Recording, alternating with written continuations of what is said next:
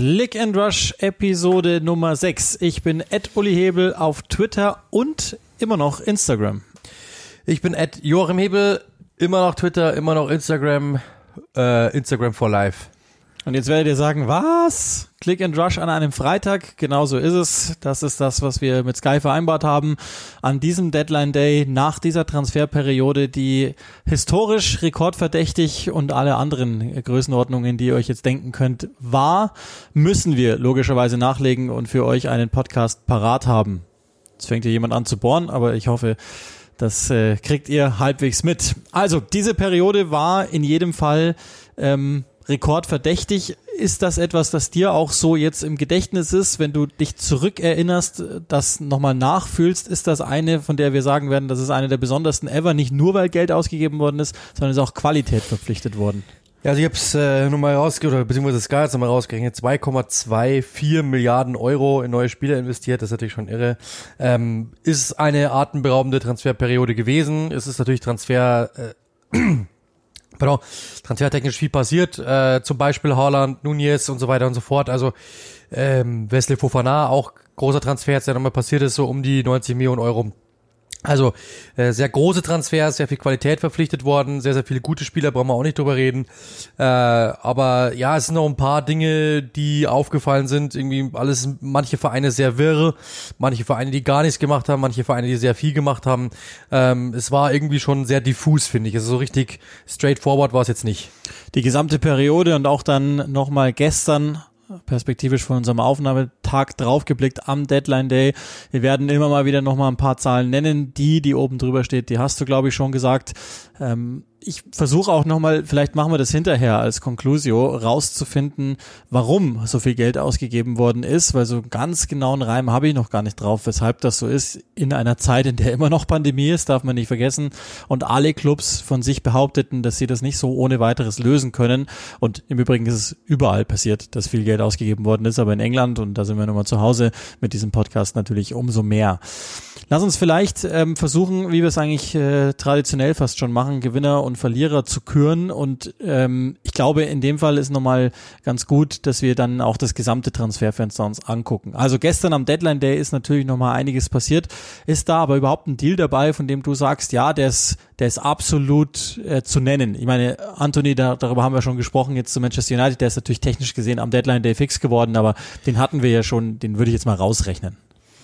Ja, ansonsten ähm, muss ich ehrlich sagen, natürlich äh, der der größte Name, der natürlich dann nochmal verpflichtet worden ist, Pierre-Emerick Aubameyang zu ähm, zum FC Chelsea, die auch Dennis Zakaria noch verpflichtet haben.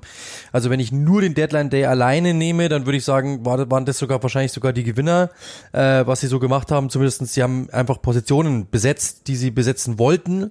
Ähm, und der große Verlierer ist für mich persönlich ehrlich gesagt, also entweder muss man sagen, dass es Leicester ist, die sie die ganze Transferperiode über in die großen Verlierer waren, ähm, oder natürlich auch der FC Arsenal, der nichts bekommen hat, der viel wollte, der bis zum Schluss dran war. Also ich glaube, das sind so die High- und Lowlights, die man nennen muss. Ich gebe eigentlich nicht mit. Ähm, also ja, ich weiß, die haben jetzt dieses eine Problem auf der Sechserposition. Ich finde aber, dass ich mag das, dass die jetzt eben nicht mehr Käse machen, einfach damit sie Geld ausgeben und und äh, überbezahlen, Gehälter überbezahlen, Ablösen überbezahlen. Dann sei es so, dann dann lösen sie es halt so. Ich bin da gar nicht so ähm, daneben sozusagen finde ich das und bei Leicester ist klar, ich glaube, die werden auch genannt werden im Kollektiv bei der generellen Transferperiode als die absoluten Verlierer, weil sie natürlich einfach, das ist ja gar nichts mehr, was in dem Kader da ist und die sind inzwischen, glaube ich, deren Saisonziele muss man krass nach unten korrigieren, so wie sie jetzt auch derzeit auftreten. Ich mag noch ehrlich gesagt den, den äh, Garner-Deal, James Garner von United respektive Nottingham, wo er letzte Saison gespielt hat und echt stark war in der Championship zu Everton den mag ich noch ganz gerne. Die haben ja auch noch ähm, Idrissa Gay zurückgeholt. Ich weiß jetzt nicht, ob das nochmal aufgewärmt so richtig gut ist, aber das stärkt natürlich erstmal ein Problemareal, das die da haben bei Everton. Und Garner ist jemand, dem ich nochmal zutraue, dass er dass er vielleicht was macht. Das gleiche ist im Übrigen bei Billy Gilmore zu äh, Brighton Hove, nicht nur weil der, also es gibt ja inzwischen bei jedem Transfer lässt sich ja die Social Media Abteilung was einfallen, aber Happy Gilmore zu Brighton, das fand ich ganz gut. Und ähm, das ist natürlich auch ein Spieler, von dem ich schon noch etwas erwarte und, und einfach jetzt gespannt bin, was Graham Potter mit dem anstellt. Das ist auch nochmal einer, den man, glaube ich, nennen kann als, als brauchbaren Transfer. Ja, absolut. Also wie gesagt, kann man kann man genauso sagen. Ja, was mir gefallen hat, was mir aufgefallen ist, das ist noch eine eine, eine Sache, ähm, das Transferverhalten äh, allgemein, aber auch natürlich gestern von Southampton hat mir sehr gut gefallen, wenn ich ehrlich bin. Es geht darum, junge Spieler zu holen, es geht Spieler mit äh, Potenzial zu holen äh, und im Endeffekt ist, ist es gelungen. Sie haben eine Mannschaft äh, oder sie haben Spieler verpflichtet, die dem, dem, dem Team nochmal richtig geholfen haben, wenn wir dann gerne nochmal darauf eingehen werden. Das äh, ist, finde ich, wirklich beeindruckend, wie sie das gemacht haben. Also das muss man schon sagen. Ich glaube, vier Spieler geholt, ja, vier Spieler geholt und ähm, allein gestern noch und waren davor schon ordentlich aufgestellt eigentlich. Ähm, das ist schon so in Ordnung. Und vor allen Dingen mehr Geld ausgegeben denn je, wenn man, wenn man mal so will, um, um diesen Kader. Das ist halt die große Frage, ob das jetzt schon genügt für die Premier League. Ich meine, dass die alle Potenzial haben, darüber, glaube ich, besteht wenig Zweifel. Also auch Sam Dosi gerade nochmal rauszunehmen, der, der mir sehr gut gefallen hat in der vorletzten Vorbereitung jetzt, also nicht die, dieser Saison, sondern in der vorletzten Vorbereitung. Das ist schon Nummer einer, über den wir reden können. Ich habe es mir auch nochmal ähm, angeguckt. 14 von 20 Mannschaften haben noch was gemacht auf der Zugangsseite an diesem Deadline Day. Das ist auch neu. Das gab es in der ähm, Form so noch nicht. Nottingham natürlich wieder allen voran, ist ja klar. Die sind jetzt bei insgesamt dann, ähm, was haben sie jetzt? Zwei, also 21, 21 Neuzugänge, Neuzugänge ganz genau. Und sie wollten ja eigentlich noch einen 22. mit Michi Batshuayi. Das hat aber nicht mehr geklappt. Der ist im Übrigen immer noch bei Chelsea unter Vertrag tatsächlich. Das hätten sie auch noch ganz gerne gemacht. Es hat natürlich hm, nie ein Team nicht. gegeben, doch, ähm, hat nie ein Team gegeben, das ähm, mehr gemacht hat, zahlenmäßig in einer Transferperiode als Nottingham Forest, ein Aufsteiger, die de facto ihren gesamten Kader ähm, neu aufgepolstert haben. Und, und das, obwohl da immer noch einige spielen, die ähm, ja, damit aufgestiegen sind. Lass uns vielleicht, und dann kommen wir ja dann im Einzelnen auch nochmal drauf, damit wir jetzt nicht jeden einzelnen Deadline-Deal nochmal besprechen. Lass uns vielleicht im Einzelnen mal nennen, wenn ich dich jetzt frage, so die gesamte Transferperiode, die ja jetzt schon seit Juni mehr oder weniger geht und diese unglaublichen Summen eben gebracht hat. Ähm, jetzt schon im Übrigen mehr als in der Rekord Premier League Saison mit beiden Fenstern zusammen. Was wäre dann oder ist der, der, der Gewinner für dich oder die Gewinner? Lass uns da vielleicht mal der Reihe nach durchgehen. Wer hat überdurchschnittlich gutes Business gemacht? Boah, schwierig. Also ich, ich ähm, finde, dass ähm, man schon sagen muss, dass äh, Tottenham sehr, sehr gutes Business gemacht hat. Was die insgesamt gemacht haben, gefällt mir sehr gut. Die sind, äh, das ist ja auch äh, untypisch Daniel Levy, sehr, sehr früh in den Markt gegangen. Normalerweise sind sie eher immer darauf ausgewiesen, äh, erstmal zu schauen, wie weit sind wir, was, was, was fehlt und dann irgendwann mal ein Schnäppchen zu machen. Und dieses Mal haben sie wirklich gesagt, okay, nee, wir gehen jetzt früh in den Markt, wir versuchen Antonio Conte schnell zu befrieden, dass der seinen Spaß hat und dass der vielleicht auch sich überlegt, ob er nicht doch ganz gerne hier ist. Und das haben sie gut gemacht, finde ich. Ähm, das hat wirklich gezeigt, dass sie, dass sie verstanden haben, dass sie auch wirklich jetzt ähm, kapiert haben, dass sie ein Top-Team sind, dass sie es auch stellen können, dass sie kurz davor sind. Hat mir gut gefallen. Ähm, Arsenal haben wir auch schon gehabt, hat mit Sicherheit ein paar Deals gemacht. Trotzdem, äh, ich bleib dabei, sie haben sich drei Transferziele auserkoren, ein zentral defensiven Mittelfeldspieler, einen Flügelstürmer und einen Stürmer. Ähm, und sie haben davon nur, einen, nur eine äh, Position wirklich besetzt, besetzen können. Sie waren gestern an Douglas Lewis dran, äh, was nicht mehr geklappt hat nach drei, äh, ja, dann abgesagten ähm, Angeboten oder beziehungsweise abgelehnten Angeboten. Ähm, das ist etwas, was, was, was nach wie vor, äh, glaube ich, Arsenal auch stinken wird. Das, das ist mit Sicherheit so. Aber ansonsten hat mir das gut gefallen. Und das hat mir auch schon auf dem Blatt Papier, hat mir das, was äh, Aston Villa gemacht hat, auch gefallen. Auf dem Blatt Papier, aber das kommt halt momentan dabei überhaupt nichts rum. Und ähm, das ist grundsätzlich so das Ding. Dann würde ich noch für mich nennen, ähm, haben wir auch schon gehabt, Leeds United, die haben, glaube ich, ganz gut eingekauft, zumindest wirklich in der Breite sich enorm verstärkt. Äh, Problem ist halt, die haben natürlich zwei Spieler verloren, mit Rafinha und auch natürlich mit äh, Kevin Phillips, die beiden wahrscheinlich besten im Kader und haben trotzdem versucht, in die Breite zu gehen und das eigentlich wirklich ordentlich dann äh, austariert. Und deswegen muss ich sagen, für mich ist es auch, auch da, wenn man es einfach nur liest, sieht es für mich gut aus, muss man jetzt sehen, was dabei rauskommt, aber es sieht ja soweit ordentlich aus. Ja, also die haben zum Beispiel mit, mit Aronson jemanden, glaube ich, geholt, der, der sehr gut reinpasst. Gestern haben sie auch nochmal mit Njonto nachgelegt, junger, also wirklich sehr, sehr junger. Die Italiener, das wisst ihr ja, haben die das große Turnier jetzt nicht erreicht und ähm, haben jetzt schon mal perspektivisch das ein oder andere Länderspiel besetzt und da war Njonto jetzt mit dabei von Zürich, der da sehr gut war und ähm, von dem andere Breitenreiter, der ihn bei Zürich auch hatte, Meister geworden ist, mit dem sehr viel hält und ist natürlich ein Spieler mit einem unbändigen Tempo. Das alleine ähm, glaube ich, ja, also sagen wir so, das haben wir ja schon in der Vorschau auch gesagt, der Saison. Man sieht ziemlich genau, wo es hingeht bei Leeds. Das sieht ja auch in der Liga teilweise schon ganz gut aus. Ich glaube immer noch nicht, dass Hauruck die Idee sein sollte, aber für den Moment sieht's gut aus und zumindest verfolgen die da weiterhin einen klaren Plan, der leicht anders aussieht jetzt, aber sie verfolgen weiterhin einen klaren Plan und, und das muss man ja erstmal beglückwünschen. Der, dass Rafinha weg ist und Kevin Phillips ja auch, fällt für den Moment jetzt noch nicht so krass ins Gewicht und das ist ja dann für sich schon mal gut. Mir fällt es deshalb halt schwer, die als Gewinner zu nennen, weil ähm, klar, die haben jetzt dann schon insgesamt nochmal richtig was verpflichtet, aber die gesamte Transferperiode haben sie immer noch die zwei Besten, wenn wir eine geschweifte Klammer unter die ganzen Transfers machen, die zwei Besten haben sie immer noch verloren. Für viel Geld.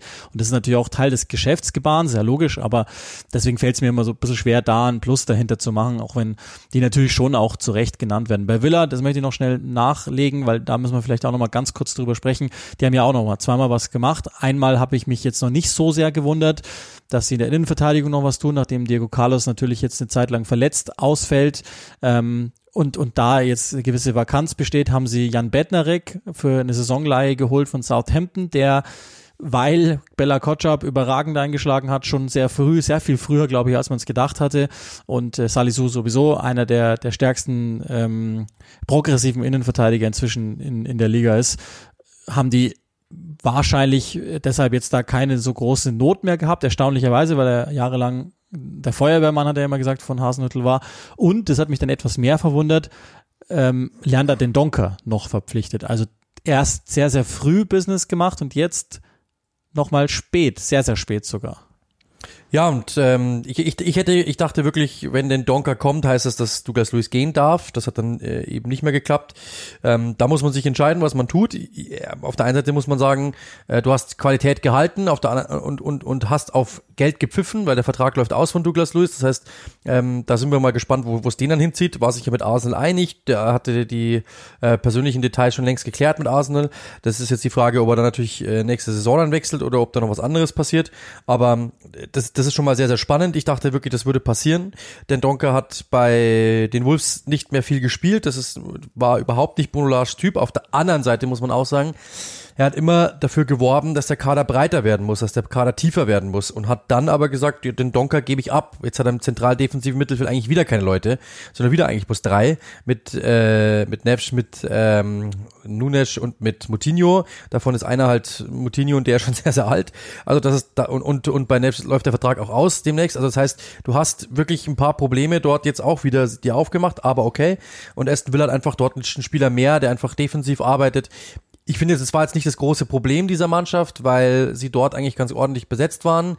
Da ähm, ist ja eigentlich im Endeffekt viel, viel Personal da gewesen und sie haben ja auch im letzten Spiel dann wieder wechseln können oder, oder haben getauscht, weil sie gesagt haben, okay, wir müssen was Neues probieren, hat so nicht funktioniert.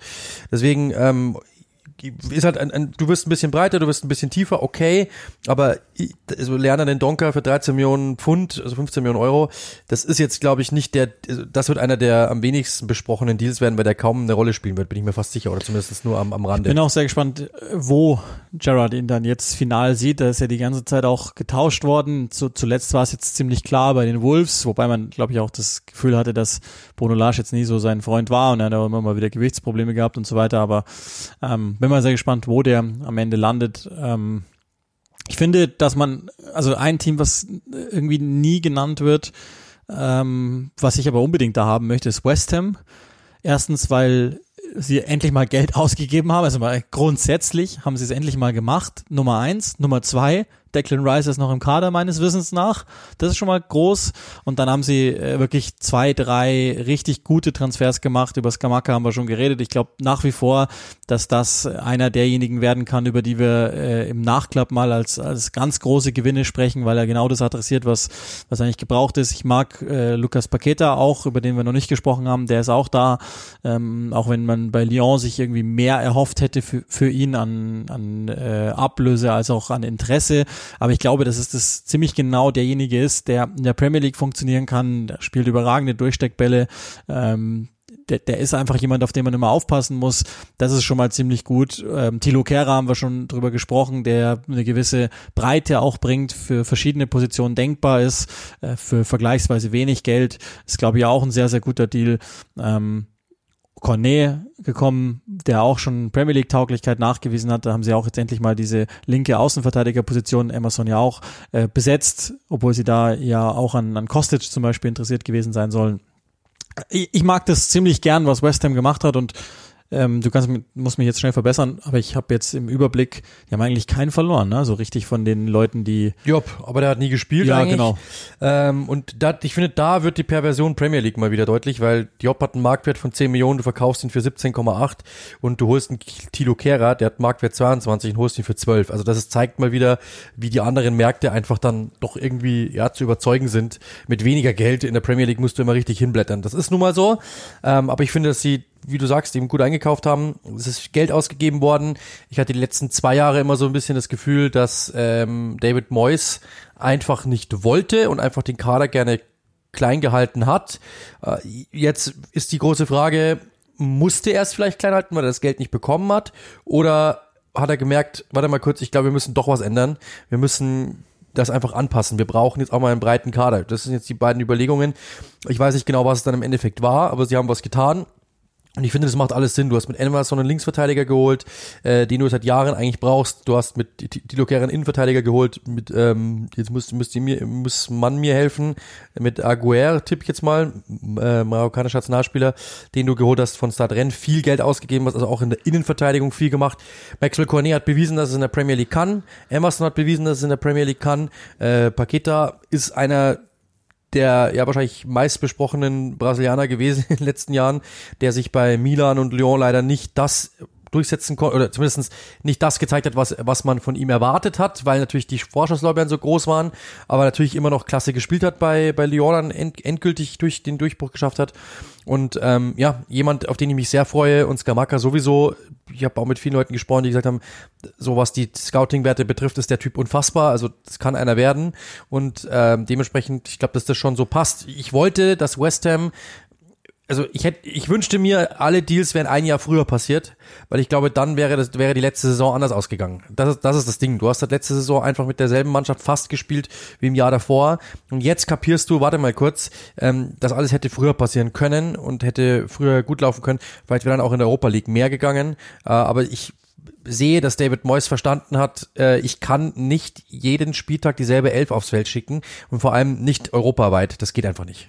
Ja, und äh, deswegen würde ich die schon gerne als Gewinner genannt haben und äh, es ist jetzt keiner der ganz großen Clubs genannt worden, aber ich will City schon auch nochmal nennen. Also Calvin Phillips spielt bislang keine Rolle, okay, das, das ist so, weil aber generell äh, Guardiola im Moment mit denen geht, mit denen er immer geht, was erstaunlich ist, das ist, hat sich auch stark verändert, wenn man sich jetzt mal die letzten beiden äh, Titeljahre angeschaut hat, da hat er recht wenig rotiert, in den zwei Titelsaisonen vorher hat er fast ausschließlich rotiert. Jetzt kennt, erkennt man schon einen Kern von 13, 14 Leuten. Und ja, mir ist klar, es ist auf einigen Positionen noch immer äh, eng, Linksverteidiger Sergio Gomez weiß ich nicht, ob ich da schon glücklich bin damit. Auf der Rechtsverteidigerposition könnte man natürlich dann Cancelo rüberziehen. Sollte Kyle Walker, und das ist ja öfter der Fall gewesen, entweder mal wieder gesperrt fehlen oder, oder verletzungsbedingt fehlen.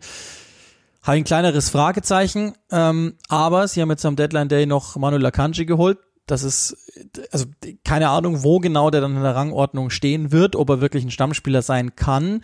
Es gibt ja einige, die sehr, sehr viel von ihm halten. Das ist ein richtig guter Fußballer, kluger Spieler, ähm, der, glaube ich, auch bei Dortmund schon gezeigt hat, dass er, also insbesondere eigentlich nach, nach Restart echt schon gezeigt hat, dass er zu den Besseren in Europa gehört.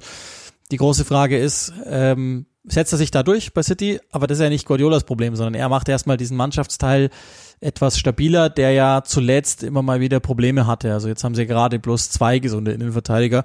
Damit kann ich erstmal leben. Und ey, äh, für den Moment sieht das aus wie der lächerlichste Ablösepreis, der je für einen Spieler überwiesen worden ist für Erling Haaland. Also äh, unglaublich, was der schon zu frühen Zeitpunkt der Saison zeigt und an Zahlen auflegt für das Geld das ist, also an sich, selbst wenn er jetzt bis Ende der Saison nicht mehr trifft, dann haben wir zwar eine Lukaku-Situation, aber wenn er jetzt bis Ende der Saison nicht mehr trifft, dann war es auch schon kein Vollbast, sondern dann würde man sagen, das hat besser angefangen, als es aufgehört hat. Und wenn sind wir ehrlich, das wird nicht passieren. Ich muss den Tweet eines Users raussuchen, der damals gesagt hat, nach unserer, äh, als er verpflichtet worden ist, als wir gesagt haben, äh, das ist eine lächerliche Ablösesumme und äh, das ist ein absolutes Schnäppchen. Äh, da muss, den, den muss ich mal wieder raussuchen, weil das war wirklich, äh, da, ja, das geht ja nicht und die ganzen Beraterhonorare und so weiter und so fort. Der hat 60 Millionen Euro gekostet, was wir auch wirklich verbrieft wissen. Also wir haben ja auch unsere, unsere Quellen, also das ist jetzt nicht so, dass das, sondern es waren 60 Millionen Euro. Und natürlich, wenn da noch die eine oder andere Beratermillion oben drauf kommt, das kann sein. Äh, das ist selbst mit Handgeld noch um, äh, vollkommen, voll, vollkommen egal. Ähm, selbst wenn er dann irgendwann bei, äh, einigen wir uns drauf, hat 60 Millionen gekostet, ja, und es kommen oben nochmal 40 Millionen drauf, was ja fast, fast nochmal die, fast nochmal doppelt so viel ist. Dann sind wir bei 100 Millionen. Selbst wenn du das Doppelte draufsetzt und du sagst, er hat 120 Millionen gekostet, selbst wenn, selbst wenn, und mit Gehalt und allem drum und dran, ist das immer noch ein Schnäppchen, wenn du dir die Torquote von diesem Mann jetzt ansiehst. Der hat noch keine 100 Ballkontakte gehabt, da hatte er schon acht Treffer. Acht Treffer, keine 100 Ballkontakte. Also das ist unglaublich. Mit dieser Quote willst du nicht nur Lotto spielen, da glaube ich, willst du auch deine Aktienportfolios ausbauen. Das ist, also, das ist irre und das ist nach wie vor ein riesengroßes Schnäppchen im Weltfußball. Das, das, das kannst du fast nicht toppen. Und deswegen, ähm, ja, ist es der mit, für mich beste Transfer des Sommers jetzt schon, zumindest gemessen an den ersten Spieltagen. Trotzdem, es gibt Wermutstropfen bei City, wenn ich ehrlich bin. Sterling ist weg, Jesus ist weg, Sinchenko ist weg, ähm, Lavia ist weg, äh, jetzt Edosi ist weg. Ich habe selten, wirklich. Allerdings mit Rückkaufklauseln, letztere beide. Trotzdem, ich habe selten, sehr, sehr teure übrigens, ab 50 Millionen, glaube ich, ist bei, bei Lavia. Ähm, du, du, ich habe selten so oft den Satz gelesen, ich verstehe nicht, wie Pep Guardiola diesen Spieler gehen lassen kann. Das ist in den letzten Jahren nicht vorgekommen. Also es ist nicht mehr so, dass diese City-Spieler sagen, äh, ich bleibe auf Gederb und Verdeih, sondern äh, wie, sagt, wie heißt das, Gedeih und Verderb, so heißt es, schöner Versprecher, sondern die Spieler sagen schon auch, die sehen schon irgendwann auch mal, ja okay, wir sind jetzt Meister geworden, okay, ich habe dieses System jetzt durchgespielt, ich will jetzt auch mal woanders zeigen, dass ich spielen kann, wenn ich nicht Ersatzspieler bin, wenn ich nur Ersatzspieler bin. Und wir sehen, Sinchenkos Impact war immens, wir sehen, Gabriel Jesus Impact war immens. Diese Spieler haben schon auch Qualitäten, die darüber hinausgehen, einfach nur Rollenspieler bei Manchester City zu sein. Das muss man klar sagen. Und wenn ein Raheem Sterling dann sich auch noch hinstellt und sagt, ich war selten so unglücklich in meiner Karriere wie hier, weil ich bin eigentlich 90 Prozent der Zeit von meiner Familie entfernt und werde dann nicht einmal wertgeschätzt und der Trainer spricht nicht mal mit mir, sondern es ist eher sogar noch so, dass ich auf die Bank gesetzt werde und keiner und, und, und ich kriege nicht mal eine Erklärung dafür dann muss man schon sagen, das heißt jetzt nicht, dass bei City alles schlecht läuft, ganz im Gegenteil, brauchen wir ja nicht diskutieren. Aber es zeigt schon auch, dass dieses System ähm, es, diese Transferperiode war für mich diesbezüglich schon erschreckend, dass ein paar Spieler auch gesagt haben, sie wollen weg. Ja. Weil das gab es von Guardiola selten eigentlich. Ich finde ich finde es erstaunlich, weil bis zu dieser Sterling-Aussage von vor eineinhalb Wochen oder so hat sich ja niemand so krass geäußert und da hätte man es immer noch so lesen können, dass vielleicht City gesagt hat, na, mit dem einen oder anderen waren wir dann unterm Strich nicht zu, zu, so zufrieden, respektive vielleicht haben sie einfach für Maris entschieden, der dann in den entscheidenden Partien schon immer drauf war, unterm Strich.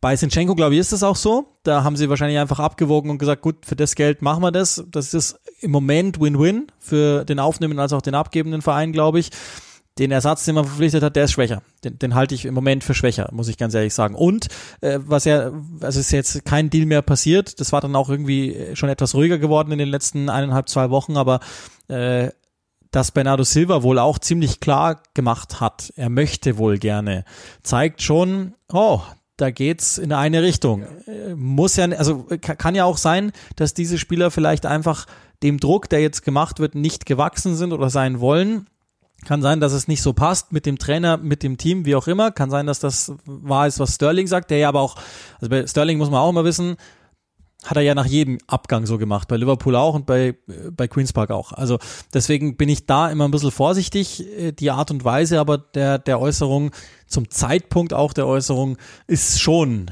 erstaunlich, muss man, muss man schon ehrlich sagen. Honorable Mention, Julian Alvarez, haben sie zwar im Winter geholt, ja, aber. Ja, ganz wichtig. Merken, merken, merken. Ähm, weil der hat, hat, schon gespielt. Macht, also macht Spaß. Also die, die, die neuen, äh, die da sind, das, das passt schon mal ziemlich gut, glaube ich. Also das. Und Stefan Ortega, welcome to the Premier League. Wird zwar nicht. Und das ist auch nicht schlechter. Also das muss man auch ehrlich sagen, ist nicht schlechter als, äh, als Vorgänger Steffen. Daher auch da ablösefrei. Es ist nicht so schlecht, was ich, sie da gemacht haben. Ich weiß die Zahl nicht mehr genau, aber was äh, Scott Carson an Geld verdient, für das er sich auf die, auf die Tribüne sitzt, muss nicht wenig sein. Ich glaube, das sind die, die als Gewinner irgendwie feststehen. Jetzt gibt's ein paar Ist-Gleichs, aber vielleicht gehen wir es mal von der anderen Seite her an, um dann uns der Mitte zu, zu nähern. Gibt's ein Team, also gut, das eine haben wir, Leicester muss ich jetzt nicht mehr groß machen, lass uns vielleicht das gleich schnell wegwischen also erstens ist ein Verlierer Thielemanns, weil er mir wahnsinnig leid tut, dass er da immer noch spielen muss. Das gleiche mag auch für, für Madison gelten. Ähm, Wadi hat sich aus freien Stücken entschieden dafür, aber ähm, Fofana weg, Schmeichel weg, nicht im Ansatz ähm, Ersatz verpflichtet. Wout Face, wie auch immer, von Start Rem haben sie verpflichtet als Ersatz. Das ist natürlich nicht mal im Ansatz ausreichend, für den Moment zumindest. Ich bin jetzt nicht so mit der Arbeit von dem vertraut, aber alles, was ich jetzt so im Schnelldurchlauf äh, mir noch angeguckt habe, ähm, Nee, nicht das gleiche. Und in jedem Fall sind die, nachdem sie eigentlich ja drauf und dran waren, Best of the Rest zu werden und wirklich die Top 6 herausgefordert haben, wo es ging, ist das jetzt ein steter Regress seither bis hin zu nach dem Donnerstag habe ich echt Angst um die inzwischen. Ja, also das ist auch das, was, was ja Brandon Rodgers, ich habe vorher noch ein Interview mit ihm gehört, dass er gesagt hat, so, wir haben äh, eigentlich keinen einzigen Spieler bekommen, den wir wollten. Und das ist ja wirklich eigentlich schon, und also ich, jetzt ist die große Frage, haben die bei 17 Leuten angefragt und die haben alle abgesagt? Das kann ich mir ehrlich gesagt nicht vorstellen, weil so wie ich Brandon Rodgers kenne, geht der ja jetzt nicht auf keine Ahnung, irgendein Spieler von Manchester City und sagt, ich hätte den gerne, sondern er hat ja traditionell, wenn man sich anschaut, letzt, die letzten Jahre über entweder halt Spieler von kleineren Premier Leagueisten geholt oder er hat Spieler aus Belgien, Schrägstrich Frankreich geholt. Und das wäre, glaube ich, wieder machbar gewesen. Aber man hat ja nicht mal Gerüchte gelesen, an wem sie dran gewesen sind. Also was man so hört, ist, dass man einfach, dass, dass einfach kein Geld gegeben worden ist. Jetzt kann man natürlich da auch wieder sagen, ja, sie haben jetzt mit Fofana äh, 80 Millionen eingenommen.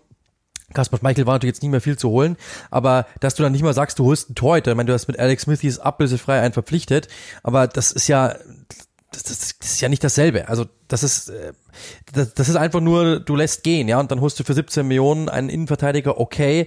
Ähm, das war auch nur so ein Deal, weil man gesagt hat, okay, man, man brauchte, man brauchte einen. Aber dieser Aderlass, das, das, das, das, das schmerzt schon wirklich und da tut mir Brandon Rogers auch wirklich leid. Also ich hätte mir eine Welt vorstellen können, in der der einfach sagt, sorry, ich mach das nicht mehr mit. Ich glaube, dass er einfach diesem, diesen Spielern, diesem, diesem Verein gegenüber und ich glaube auch seiner eigenen Integrität gegenüber einfach gesagt hat, das kann ich jetzt nicht bringen. Aber es gibt eine Welt, es, also wenn ich mir gerade vorstelle, ich bin Brandon Rogers und gehe morgen dort ins Stadion oder äh, egal wohin, ja, oder ein Trainingsgelände also ich glaube, Aufbruchstimmung herrscht da jetzt nicht, sondern es ist eher so quasi, was soll denn der Mist? Warum bin ich denn eigentlich noch hier? Und dasselbe wird sich James Madison denken, dasselbe wird sich äh, Juri Tielemans denken. Die sind halt charakterlich coole, gute Typen. Ja, die werden mit Sicherheit mal angeklopft haben und gefragt haben, ist es in Ordnung, wenn ich gehe oder wäre das in Ordnung, wenn ein Angebot kommt, dass ich es annehme oder dass ihr es annehmt? Das glaube ich mit Sicherheit. Bei Tielemans wissen wir das ja sogar. Aber das, also ich habe das letztens zu einem Kollegen gesagt. Ähm, das sieht man auch auf dem Feld, dass diese Mannschaft einfach keine Mannschaft mehr ist, sondern sich eigentlich alle denken, dieses Projekt ist vorbei. Und es weiß jeder. Nur der Besitzer nicht, der einfach sagt, nee, aber wir verkaufen die Spieler nicht. Weil vielleicht geht ja noch was, aber es geht nichts mehr, weil das, aber das, das, das sind irgendwie diese, diese, diese Bindekräfte zwischen den einzelnen Gliedern sind weg. Das sind jetzt einfach nur noch einzelne Bausteine, die da sitzen. Und das ist das große Problem bei Leicester City.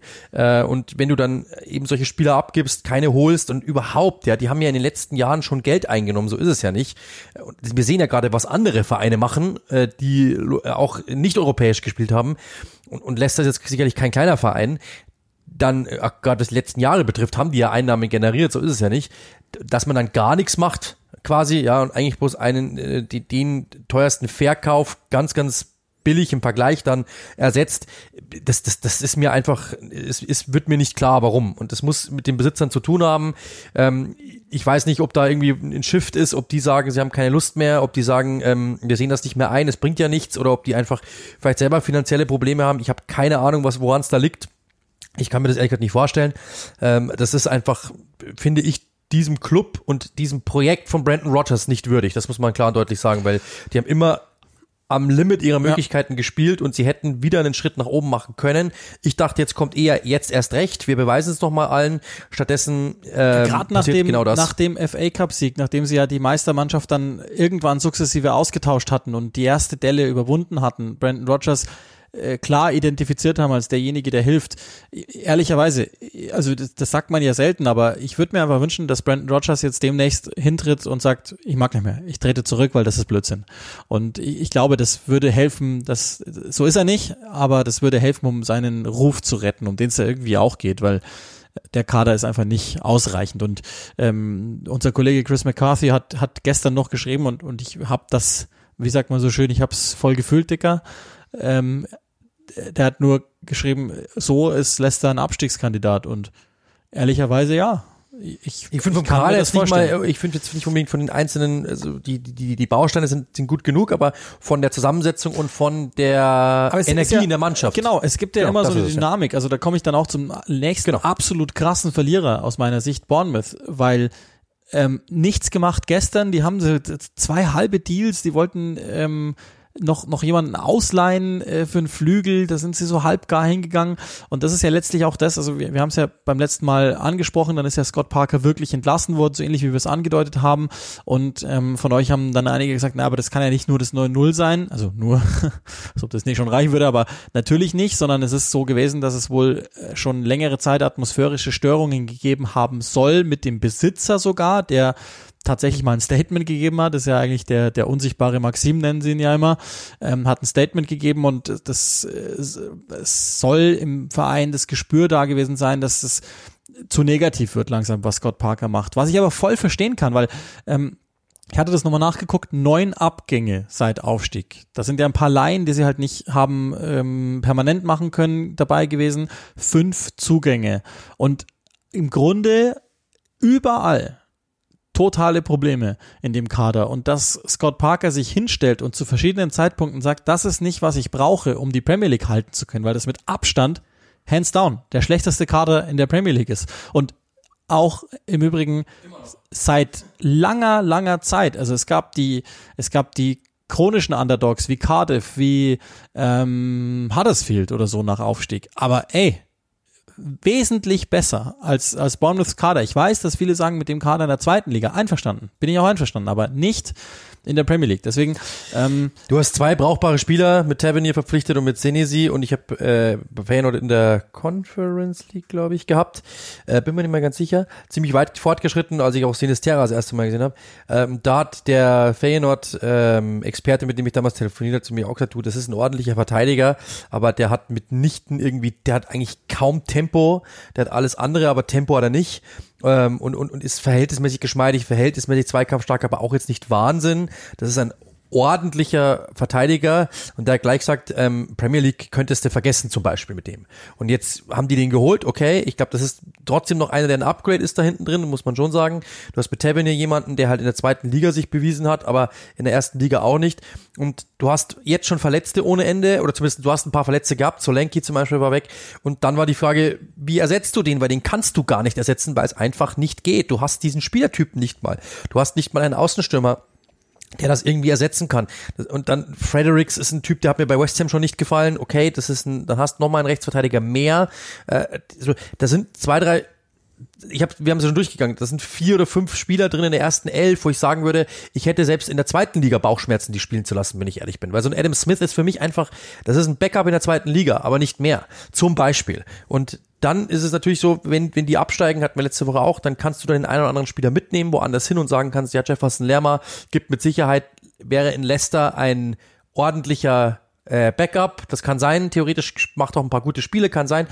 Und da findest du mit Sicherheit ein paar Typen, bei denen es so ist. Aber insgesamt ist das einfach nur, also bei Leicester ist es so, ich glaube, dass die, dass, dass da der Besitzer denkt, äh, wir sind einfach noch gut genug, weil wir haben ja noch und so weiter. Hier glaube ich, ist es eher so, dass, äh, dass, dass einfach nichts gegeben worden ist und es hat ja, also wenn Scott Parker, meine, der ist jetzt nicht mehr in Charge, klar, aber wenn er nach diesem 9-0, 0-9 sagt, ähm, 9-0, hm, hm, 0-9, hm, hm, hm. Wenn der zum Beispiel sagt, ähm, wir brauchen Hilfe. Also das, das ist ja, also diese, diese, dieser Begriff, wann sagt denn, wann verwendet denn ein Trainer mal in einer Pressekonferenz oder war glaube ich im Interview mit Sky, wann, wann stellt denn der sich hin und sagt, ich brauche Hilfe? Das ist ja ein Wort, das eigentlich normalerweise verpönt ist ohne Ende, weil das wird rauf und runter zitiert. Wurde es ja im Endeffekt auch, nur es war halt quasi Teil seiner Abschiedsrede.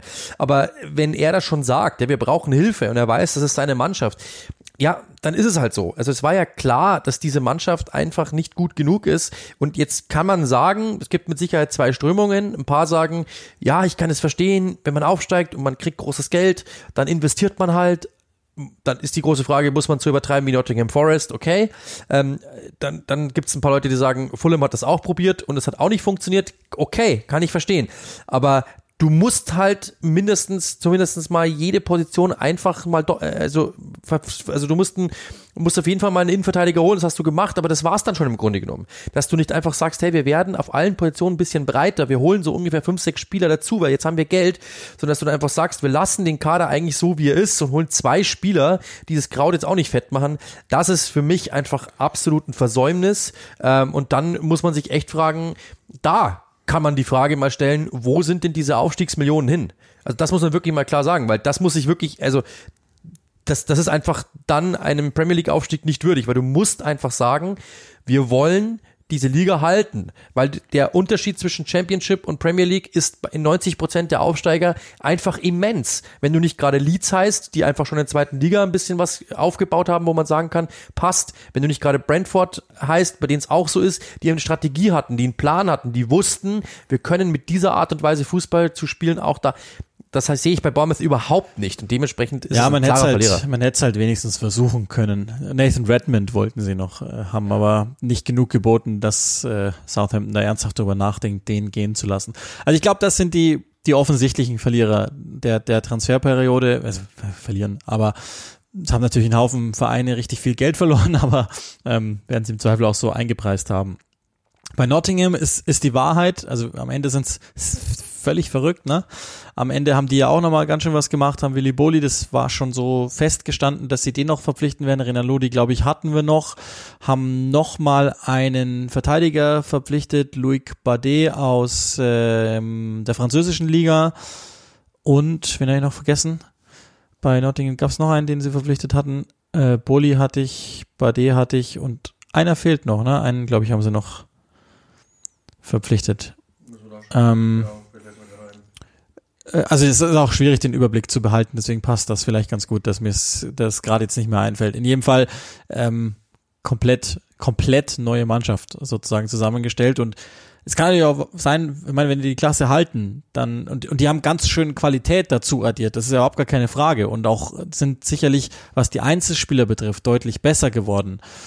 Ähm, das heißt, das könnte sein, dass dass die natürlich am Ende dann auch bei Plus stehen. Wenn sie nämlich die Klasse halten, dann war alles richtig.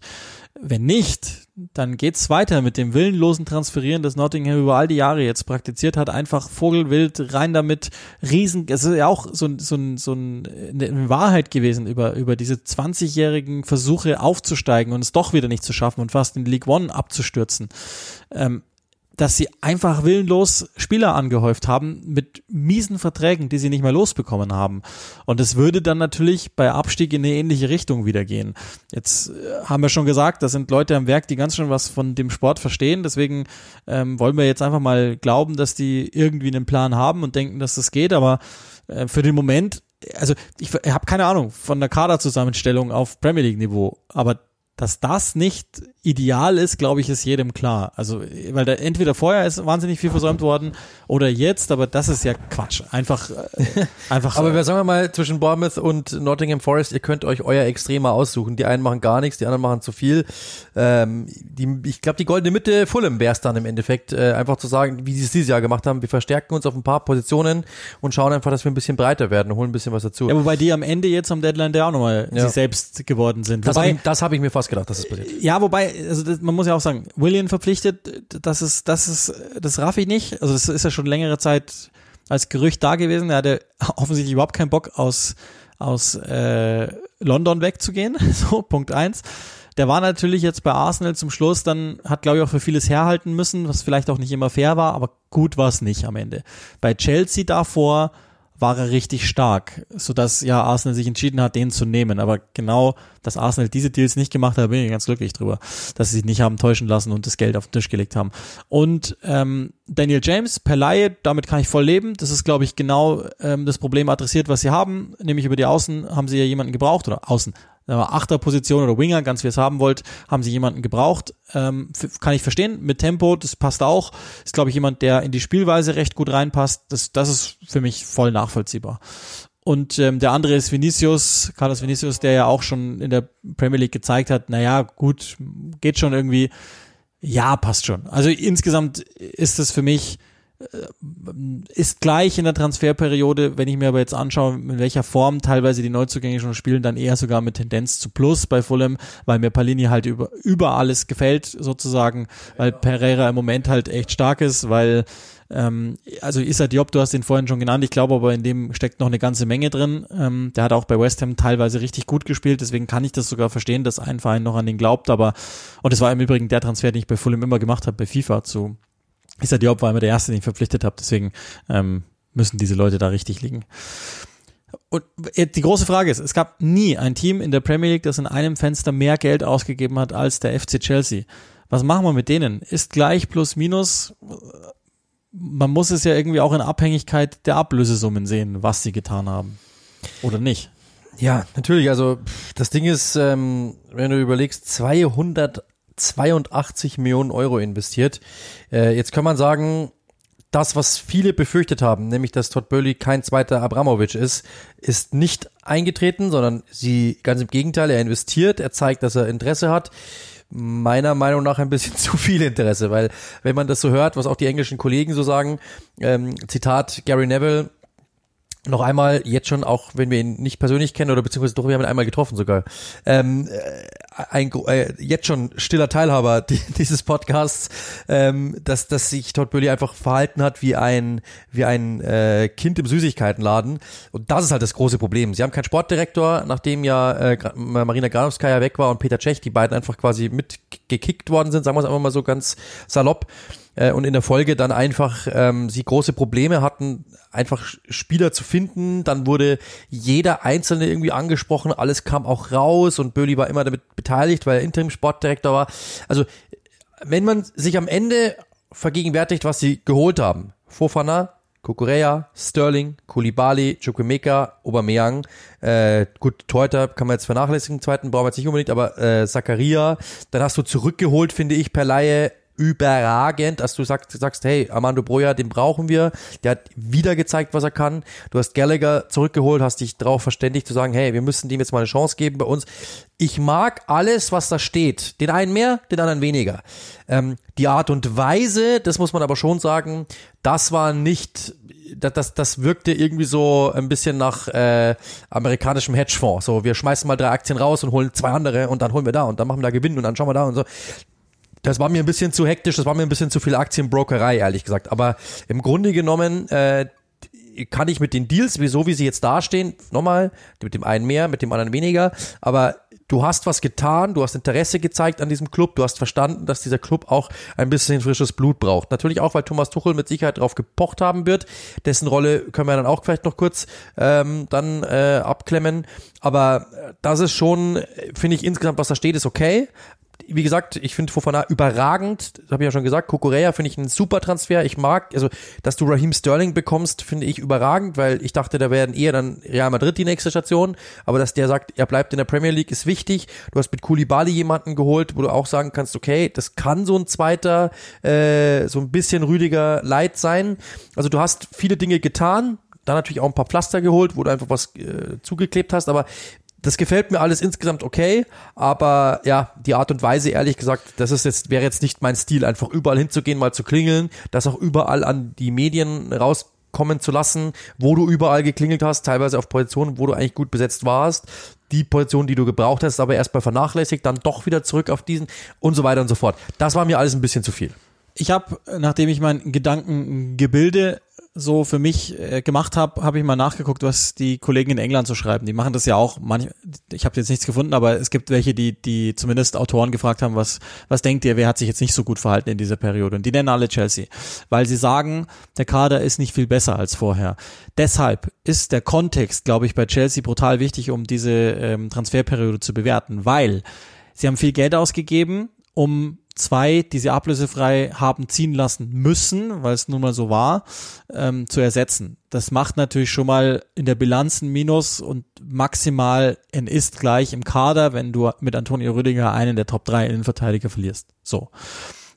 Dass sie mit Kulibali und Fofana jetzt zwei für die Zukunft geholt haben, ähm, okay ja, okay, Gegenwart, lassen wir, machen wir es so und Fofana Zukunft, aber die, die helfen mir jetzt fürs erste Mal. Ich glaube, das passt schon. Aber, und das ist ja ganz, ganz wichtig, wir haben es ja schon mal angedeutet, Chelsea braucht, und zwar so schnell wie möglich, einen Sportdirektor, jemanden, der gut vernetzt ist, der Ahnung hat, wie dieser Job geht. Und äh, man darf nie vergessen, alle, die das können, alle, die vernetzt sind, alle, die das hauptberuflich gemacht haben in den letzten Jahren für Chelsea, sind weg. Und zwar von heute auf morgen. Und äh, bis die Übernahme äh, fertig war, ist das Transferfenster schon gelaufen. Und die mussten sich so schnell wie möglich ähm, zusammenraufen, Tuchel und, und Böli und wer auch immer da noch in der Administration ist. Man hört, war schon mal besser, das Verhältnis von Besitzer zu Trainer, aber unter Abramovic wäre Thomas Tuchel wahrscheinlich schon gar nicht mehr im Amt. Ähm, sie haben jetzt natürlich mit Billy Gilmer jemanden abgegeben. Ja, weiß ich nicht, ehrlich gesagt, ob das so gut ist. Und haben jetzt am Deadline Day natürlich noch was gemacht mit Aubameyang. Den Transfer mag ich gar nicht, um ehrlich zu sein. Ähm, Verstehe ich auch nicht. Also keine Ahnung. Und da, auch darüber gab es wohl durchaus äh, Ungereimtheiten, sagen wir mal so. Und mit Zakaria, jemanden, den Juve, glaube ich, sehr vorschnell aufgegeben hat, das hätte ich auch probiert, weil das, das kann als also der wird jetzt nicht Stammspieler werden, aber das kann schon funktionieren. Ähm, aber auf der Abgangsseite sind natürlich auch noch mal ein paar Laien jetzt gemacht. Chelsea hat den ellenlangen Kader, Barclay von der Gehaltsliste gestrichen und so. Deswegen, ähm, ich, ich bin nicht so negativ, wie du es eben sagst, die Art und Weise, glaube ich, das muss man aber im Kontext sehen schon. Und es kann sein, dass wir Chelsea demnächst mal etwas genauer thematisieren werden, weil es wirklich nichts, also es ist, ist wohl so, dass die Besitzer ziemlich klar gemacht haben, ey, wir sind die Besitzer und ihr macht, ihr arbeitet für uns da, ihr, ihr Trainerteam, die ihr die Champions League gewonnen habt und, und eigentlich den richtigen Weg eingeschlagen habt. Aber gut. Horst Ecker, Kontakt zu Chelsea. Hm. Und dann müssen wir ähm, logischerweise noch über, also das ist ja so das große Fragezeichen. Auch Manchester United hat nie mehr für sich selbst ausgegeben als in diesem Transferfenster. Darf ich einen Satz zu Aubameyang sagen? Ja, klar. Weil ich glaube, dass es bei Aubameyang einfach, also erstens mal, ich habe, es gibt ja die Statistiken Nummer 9 bei Chelsea, das ging immer in die Hose, seit Fernando Torres, der hat 20 Tore gemacht, alle anderen einstellige Torezahlen erzielt. Deswegen allein schon mal schwierig. Dann, äh, ich habe, haben wir auch schon mal gesagt, ein Chelsea-Stürmer hat wenig Platz äh, Aubameyang braucht aber genau das. Also der braucht ja eigentlich Raum zwischen, äh, der braucht eigentlich das letzte Drittel für sich, sagen wir mal so, wo er reinstarten kann.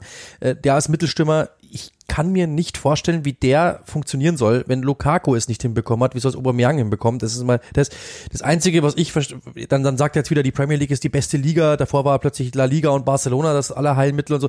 Mir gefällt die Art und Weise von ihm einfach nicht. Das ist das ist alles so ein bisschen gedankenlos. Was interessiert mich mein Gewäsch von gestern? Heute ist viel geiler. Aber natürlich mit der Geschichte wirst du auch mitbekommen haben, mit diesem, dass er doch äh, überfallen worden ist und dass Leute quasi ihn äh, niedergeschlagen haben. Ich glaube, der wollte einfach weg aus Barcelona. Ja, ja, das kann man auch verstehen. Und das kann man auch verstehen. Und dann musst du mal auch sagen, okay, die Art und Weise, ich verstehe auch nicht, ja, du hast, du hast jetzt einen Stürmer bekommen, okay, aber all da, also ich glaube, das, das bricht ganz gut so runter. Das ist natürlich ein anderer Typ von der Körperstatur her, aber all das, was du über Timo Werner als Kritikpunkt ausgesagt hast, hat Aubameyang auch. Ja, er ist schnell, aber er hat keine Ballbehandlung. Ja, ähm, er hat eine gewisse Dynamik, aber er ist sogar noch älter. Also du, du ja, hat alle biografischen Nachteile auf seiner ich, Seite. Ich verstehe es überhaupt. Ich verstehe es, es, es wird Momente geben, da macht der Tore, brauchen wir wird alles ja, ja, okay sein, aber genau. das ist nicht die Lösung. Genau, das ist auf gar keinen Fall die Lösung. Und das ist halt das, was ich habe damit. Und deswegen, ähm, ja, ist ein großer Name. Ja, du hast von Barcelona jemanden geholt. Ja, der hat in der Premier League sich bewiesen, aber ähm, ja, also ich, äh, Aubameyang ist so ein Typ, bei dem ich mir immer denke, ähm, du glaubst, du hältst uns alle für Narren, weil es einfach immer so ist, so quasi, ja, ja, komm, macht ihr mal, ist mir egal, ich mache einfach, was ich will. Und äh, die Art und Weise, wie er sich dann bei Arsenal rausgeklagt hat, mehr oder minder, wie er es bei Dortmund rausgeklagt hat, äh, dann plötzlich Barcelona und er, er wollte ja in Barcelona auch unbedingt bleiben, jetzt plötzlich, ja, die Premier League ist so toll, ich will unbedingt, das sind alles so Sachen, die ich einfach nicht mag. Das heißt jetzt nicht, dass ich jetzt, dass ich es nicht mag und mit der, dass ich jetzt irgendwie denke, ich mag diesen Kerl nicht und der geht mir auf den Zeiger oder ich, hasse den oder was ist ich, sondern das sind einfach Verhaltensweisen, die mir nicht gefallen. Punkt. So, jetzt äh, zu Manchester United. Ähm, Im Grunde haben wir ja die Zusammenfassung der Transferperiode schon gemacht in der letzten ähm, Folge. Wenn ihr, wenn ihr das genauer haben wollt, dann hört das gerne nochmal nach. Um ein Gesamtergebnis aber zu haben. Also jetzt einmal die Einnahmenseite haben wir schon, aber die, die Ausgaben oder die Abgangsseite, muss man ja sagen, es gab ja bis zum Schluss Hoffnung, keine Ahnung, Gerüchte, dass eventuell Cristiano Ronaldo den Verein noch verlässt. Er ist jetzt da und damit natürlich nach wie vor ähm, eine Bombe, die, glaube ich, schon scharf gestellt ist. Nur die Frage ist, geht sie hoch oder wann geht sie hoch? Ja, also das ist die große Frage. Also ich, ich finde auch da hat Gary Neville einen sehr klugen Gedanken ähm, geäußert. Der Typ in diesem, also wir haben, wir haben letztes Mal die Woche schon mal gehabt mit ähm, dass ein Jaden Sancho könnte so einen Typen wie Roy Keane gebrauchen, könnte so einen Typen wie Gary Neville gebrauchen können und so weiter. Also, dass du jemanden hast, der erfahren ist, der schon ein paar Dinge gesehen hat, der gesagt hat, hey, wenn die dich abgrätschen, ich grätsch den ab, ja, metaphorisch gesehen. Der einzige Typ in diesem Kader, der das kann, der das könnte, ist Cristiano Ronaldo. Er ist der Typ, der eigentlich vorangehen müsste und sagen müsste, wir sind Manchester United und wir zeigen diesen ganzen Spinnern von den Medien diesen Click-and-Rush-Idioten, was dieser Verein eigentlich kann. Das muss eigentlich in diesem Kader Cristiano Ronaldo sein. Das Ding ist aber, Cristiano Ronaldo interessiert sich nur für eine AG und die heißt Cristiano Ronaldo. Und das ist das große Problem. Dass er einfach nicht, er hat nie dieses Präsidiale gehabt. Er ist einfach, er ist einfach dieser Popstar, der sich um seine Platte kümmert, der sich um seinen, der sich um sich kümmert, aber er kümmert sich nicht ums Label. Und das ist eben das große Problem. Cristiano Ronaldo ist nicht der Typ, der integrativ irgendwie tätig wird, sondern er interessiert sich einfach nur für sich und wie er dasteht innerhalb der Mannschaft, ob er spielt oder nicht. Und der Rest interessiert ihn nicht. Und das ist eine, eine Ebene, die hat er nie verstanden. Der hat auch in der portugiesischen Nationalmannschaft als Kapitän nicht verstanden, wenn man da mal gesehen hat, wie er da rumgefuchtelt hat teilweise. Und das ist das große Problem. Und wenn er das nicht versteht, in seinem Alter hätte ich gedacht, er wird irgendwann mal so werden, dass er sagt, hey, ich bin doch Cristiano Ronaldo, ich kann die, auch wie er angekommen ist, ich kann doch dieses Gebilde irgendwie noch ein bisschen zusammenführen, ich kann doch hier was bauen, ich kann hier der Chef sein, ich kann hier so ein bisschen, äh, vielleicht mich selbst auch nochmal in einem anderen Licht darstellen. Das hat er nie verstanden, sondern der Gockel bleibt der gleiche. und ja. das ist das große Problem. Und dementsprechend wird es nach wie vor immer Ärger geben, weil, das hat ja auch, wir haben ja mit, mit, mit äh, Ralf Rangnick auch dieses Thema gehabt, ähm, wenn er mal nicht spielt und diese Zeit wird kommen, beziehungsweise ist ja, ist ja jetzt schon der Fall, dann wird immer die Kamera auf Cristiano Ronaldo sein. Wie schaut er? Er, grin, er grinst nicht, sondern er schaut grimmig. Er schaut böse rüber zu Ten Hag. Und so geht's die ganze Zeit dahin. Das wird immer Thema bleiben. Ja, und er zündet ja weiterhin Genau, Leute dann haut er wieder ab, dann zündet er wieder Leute an im Verein und so. Das ist das große Problem. Er müsste jetzt einfach für sich verstehen, ich bin jetzt in einem Alter, ich bin nicht mehr 26 und mache 37 Saisontore, sondern ich bin jetzt in einem Übergang zum Karriereende. Ich muss vielleicht jetzt mal ein bisschen anders tätig werden und muss in diesem Verein, selbst dann Oliver Kahn hat es irgendwann mal verstanden. Ja, ich meine, Nationalmannschaft. Die, diese, das, das, muss, das, das muss er hinbekommen. Die Wahrheit ist doch zu dem Zeitpunkt, also ich meine, das ist ja auch unwürdig für ihn selber, muss man ehrlich sagen, dass du dir europaweit von deinem Agenten angeführt Korb für Korb für Korb abholst und manchmal sogar ein Trainer von einem Verein, von deinem Heimatverein sagt, wenn ihr das macht, hau ich ab. Das ist ja echt unwürdig und ähm, deswegen, weiß ich nicht, vielleicht ist er Aber selbst verschuldet. Ja, natürlich, vielleicht ist einfach an der Zeit, so, okay, ich verstehe, ich kann das nachvollziehen und das ist ja auch was, was, was positiv für ihn spricht. Er möchte den Champions League Torrekord weiter ausbauen. Ich verstehe es voll und ganz. Das ist seine Legacy. Dafür hat er, hat er sein ganzes Leben geopfert, im wahrsten Sinne.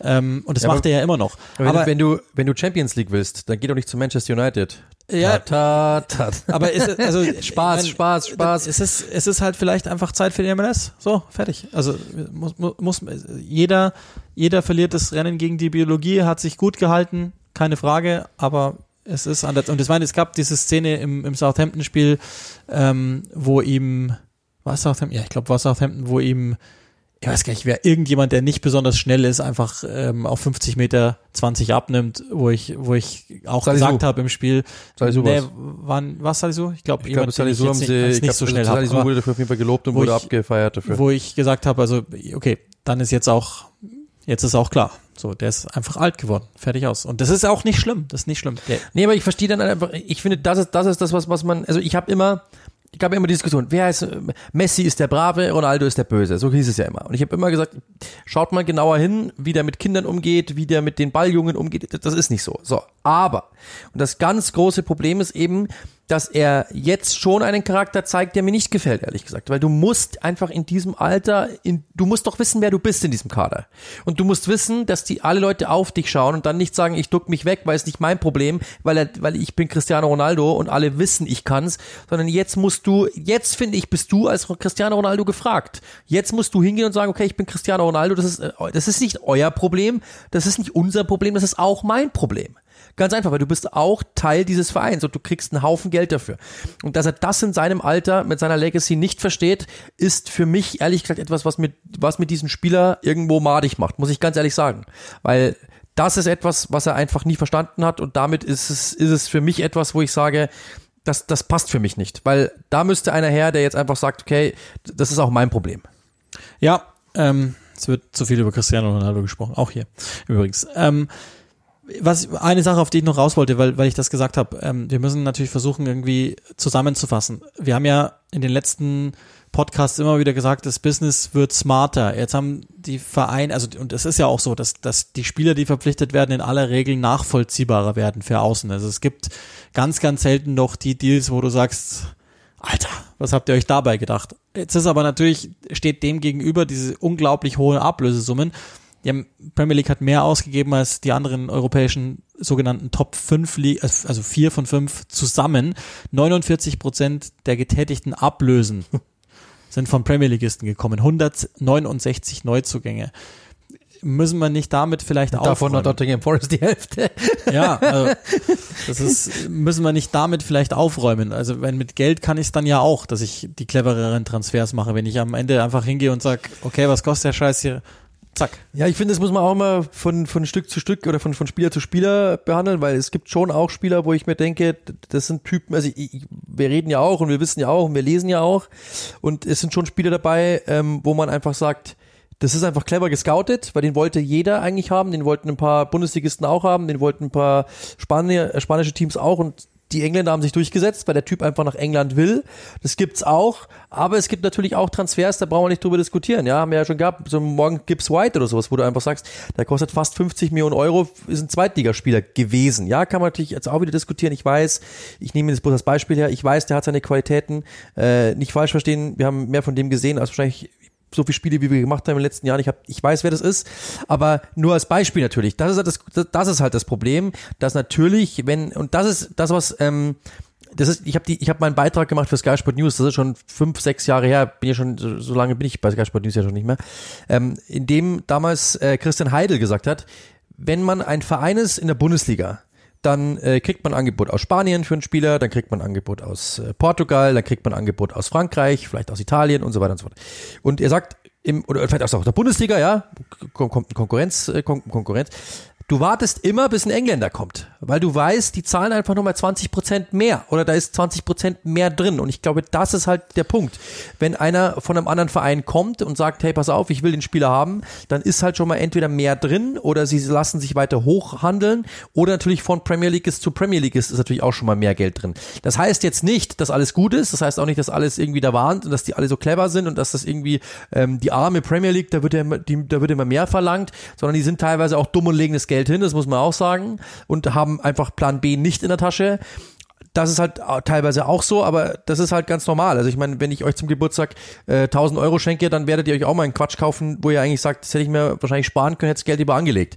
Das ist, man ist so, wenn man das Geld hat. Das ist, äh, das hat alles seine Vor- und Nachteile. Deswegen, ich kann schon, ich, ich mag manche Deals, ich mag manche Deals überhaupt nicht, aber jetzt einfach zu sagen, der Durchschnitts-Premier League ist blöder als der Bundesligist, das würde ich nicht sagen. Nee, ich glaube, da muss einfach, muss man einfach schon die, hinschauen. Die, ein paar Deals gefallen ist, mir gut. Das Ding ist, äh, ich finde nach wie vor, dass, dass die Premier Leagueisten überdurchschnittlich smart geworden geworden sind, ähm, smarter auch geworden sind. Aber äh, also es muss ja einen Grund geben, warum in diesem Fenster so viel mehr äh, ausgegeben wurde. Und ich glaube, dass diese Summen, die oben drauf sind, ich habe mal versucht zu überlegen, es, es klickt ja kein neuer TV-Deal beispielsweise rein oder irgendwas anderes, was jetzt, wo du jetzt weißt, okay, das wird extra Geld geben oder, oder wirklich sehr viel mehr Einnahmen als vorher, weil du einen neuen Markt erschlossen hast, was weiß ich was. Das ist ja alles nicht da. Und ich glaube, man muss den Grund, so blöd das klingt, eben so ähnlich wie du es jetzt angetextet hast, außerhalb ähm, der Liga suchen. Es gab eine Zeit lang in der Pandemie, als ich das Gefühl hatte, dass andere Vereine logischerweise auch schneller Geld brauchten und vielleicht auch kurzatmiger waren, weil sie dachten, Mist, wir können die Rechnungen nicht bezahlen und vielleicht gehen wir ein und dann haben sie schneller abgegeben. Und die Ajax, die, die einfach gesagt haben, okay, ihr könnt den haben, aber zu absolut unseren Konditionen, die sind halt wieder etwas mehr geworden. Und von diesen Deals, von den krass überbezahlten Deals, Brighton bei Kukurea, ähm, eben zum Beispiel ähm, Anthony, ähm, auf eine Weise sicherlich auch Fofana bei, bei äh, Chelsea oder grundsätzlich alles, was Chelsea gemacht hat, ist halt so, dass die sagen, nee, wenn, dann, damit es für uns passt. Und das, glaube ich, führt dazu, plus eben auch, dass ähm, einige Teams halt krass umgebaut haben. Also Tottenham spielt mit rein, dass die wirklich ein extrem umgebaut haben, beispielsweise natürlich viel mehr ausgegeben haben, dass äh, Arsenal wieder auch ausgegeben hat. Dann gibt's natürlich einige Verzweifelte oder Southampton, die die Transferpolitik gewechselt haben, einfach für sich selbst entschieden haben, wir machen das jetzt mal anders. Und das führt dann dazu, was natürlich nicht heißt, dass es clever ist. Im Übrigen, einen Deal haben wir noch vergessen, der für, für Liverpool-Fans wahrscheinlich wichtig ist am Deadline ja, stimmt, Day. Äh, Arthur Melo, ähm, Laie, glaube ich, plus Kaufoptionen keine Kaufoption habe ich gelesen. Ich dachte plus, aber äh, oder oder mögliches Anschluss ist ja wurscht. Jedenfalls ist glaube ich nochmal oder ist ist was heißt glaube ich ist eine Reaktion auf die auf die Verletzung von Henderson und die generellen Verletzungen im zentralen Mittelfeld einfach, dass man das ein bisschen aufpolstern kann. Der selber ist auch verletzungsanfällig. Ich glaube, das hätte er auch nicht gemacht, glaube. Das ist klar. Also das ist glaube ich geht. Die haben noch überlegt und auch wohl mit Leimer gesprochen, ob das geht das ist eine klare Antwort auf, hey, wir brauchen Körper im Training. So, und das kann man dann auch irgendwie nachvollziehen. Ich glaube, mehr oder weniger muss man zu dem gar nicht sagen. Guter Fußballspieler, bei allen anderen habe ich so ein paar Fragezeichen dahinter. Soll ein sehr guter Karnevalsspezie von Neymar sein. Doch, kaum, ähm, ich glaube, das recht. Und äh, dann gibt's noch, also Props und, und auch, ähm, ich weiß gar nicht, was sagt man da, Shoutout oder, oder Menschen oder was, an, an Karl Enker, der das wunderbar nochmal umschrieben hat. Ich habe mit ihm letzte Woche mal telefoniert, das ist der Beatwriter von Manchester United bei Athletic, mit dem wir beide in ständigem Austausch sind und waren die ganze Zeit über. Und der hat das, ich habe mit ihm darüber geredet, was er denkt und so, und der hat eine Sache ziemlich gut auf den Punkt gebracht und die Analogie zur NBA hergestellt, was so den neuen Trend am Transfermarkt geht. Es gibt so viele Vereine, die so viel Geld ausgegeben haben für einen Mittelstürmer. Also nicht die klassische Nummer 9, die ja ewig da war in der Premier League eigentlich immer und auch nicht die falsche 9, sondern jetzt ist so analog zur NBA die die äh, Spezies äh, Skilled Big Man gefragt. Also großer Spieler, der aber was kann. Also in der NBA würde man sagen, der halt werfen kann und dribbeln kann und zeitgleich aber auch äh, verteidigen und, und äh, in der Zone äh, ähm, sozusagen punkten kann. Weil alles andere ist ja nicht mehr spielbar. Und das ist ja so ähnlich auch in, im Fußball. Also eine reine Nummer 9, der nichts mehr macht, ist nicht spielbar. Aber wir haben jetzt Isaac, wir haben okay, Nunez ist jetzt nicht der allergrößte, aber nehme ich jetzt mal mit rein. Skamaka, wir haben Haaland natürlich. Und wenn diese Spieler auf dem Markt sind, dann scheinen Vereine gewillt zu sein, richtig viel auszugeben, weil sie denken, dass das die spielentscheidenden Leute sind. Mit Lukaku ging es schief, aber es war ja die ähnliche Idee. Und ich finde, das ist der, also ist einer, wir haben ja schon den Trend mit den, mit den dynamischen Hybriden Achter, es gibt ja, oder gab auch mal so Ideen, Sechser, Achter Hybrid, aber ich glaube Achter, Zehner Hybrid, da wird's wird's noch deutlicher, den möchte auch jeder haben.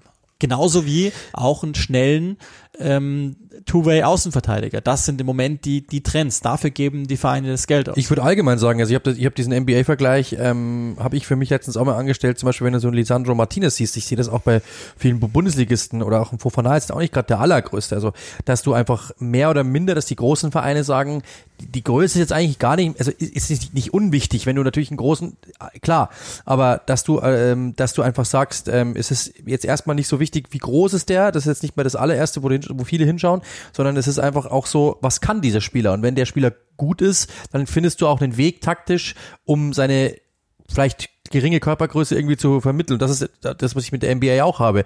Wenn du in, in, in der NBA schaust, ist es einfach nicht mehr so mega wichtig, ist der Spieler groß oder nicht, sondern was kann er? Und bringt er das, was im modernen Fußball gebraucht wird, nämlich Laufstärke, nämlich eben diese Physis anderweitig, äh, dieses Tempo, diese, diese Schnelligkeit, diese Ballverarbeitung. Und dann bist du auch gewillt zu sagen, ähm, ich habe mit, mit, mit dem Zweitligatrainer mal letztens telefoniert, dann sind wir auch gewillt, mal ähm, hinzunehmen, dass der nicht der Größte ist, wenn er einfach dafür fußballerisch den anderen überlegen ist. Und ich glaube, das sieht man eben so bei so einem Martinez auch, warum so ein Tenkate, äh, Tenkate sag ich, Ten Hag sagt, ähm, ist mir völlig egal, ob der kleiner ist oder sowas, das ist einer der besten Verteidiger der Welt, dann zahle ich da auch, weil der hat am Ball eben die Fähigkeiten. Das, glaube ich, sieht man allgemein auch in der Premier League, dass du eben sagst, hey, Raheem Sterling ist einfach ein guter Angreifer, dann ist er vielleicht nicht der Größte, das mag sein, ich kann ihn trotzdem ins Zentrum stellen, weil er bringt uns das, was er, was wir brauchen, nämlich diese, diese Dynamik, dieses, dieses Eins gegen Eins, dann ist mir wurscht, ob der jetzt der Größte ist, dann dürfen wir halt nicht so viele hohe Bälle spielen, was Chelsea ja sowieso nicht will. Also zum Beispiel, und das sind so Dinge, die mir auch aufgefallen sind. Also schon, ist schon ganz erstaunlich. Das ist jetzt mal so, im absoluten Schnelldurchlauf nach 24 Stunden, die für uns immer wahnsinnig fordernd sind. Ich hoffe, für euch ist es Unterhaltung. Für mich ist es meistens so, dass ich mit Zettel und Stift da sitze und, und gleich alle Gedanken mitnotiere, damit wir die dann in den Spielen, die wir machen und haben werden, wiedergeben, als auch im Podcast. Deshalb ist es, glaube ich, sehr, sehr sinnvoll, dass Sky uns auch klar gemacht hat, so ein Click and Rush zum Deadline Day wäre ganz nett, weil wenn wir es nicht machen in England, ähm, wer denn dann? Weil am meisten wird er immer noch bei uns ausgegeben. Und ihr könnt immer noch for free hören, das ist doch das Schöne. Absolut. Und ich glaube, der teuerste Abgang äh, am, oder in dieser Transferperiode war, dass jetzt die ähm, wahrscheinlich diese äh, Cardigan von Scott Parker nicht mehr nicht mehr ausgeführt werden darf. Ich glaube, das das könnte teuer werden. Schöne Grüße an einen Mitarbeiter, der das ganz schade findet, weil er die Cardigan ganz toll fand und ihn auch. Und ihn auch, ja.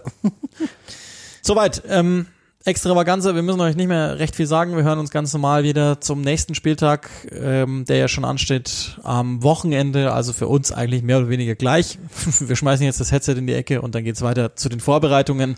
Ähm, magst du nochmal sagen, was, was ansteht? Nein. Dich?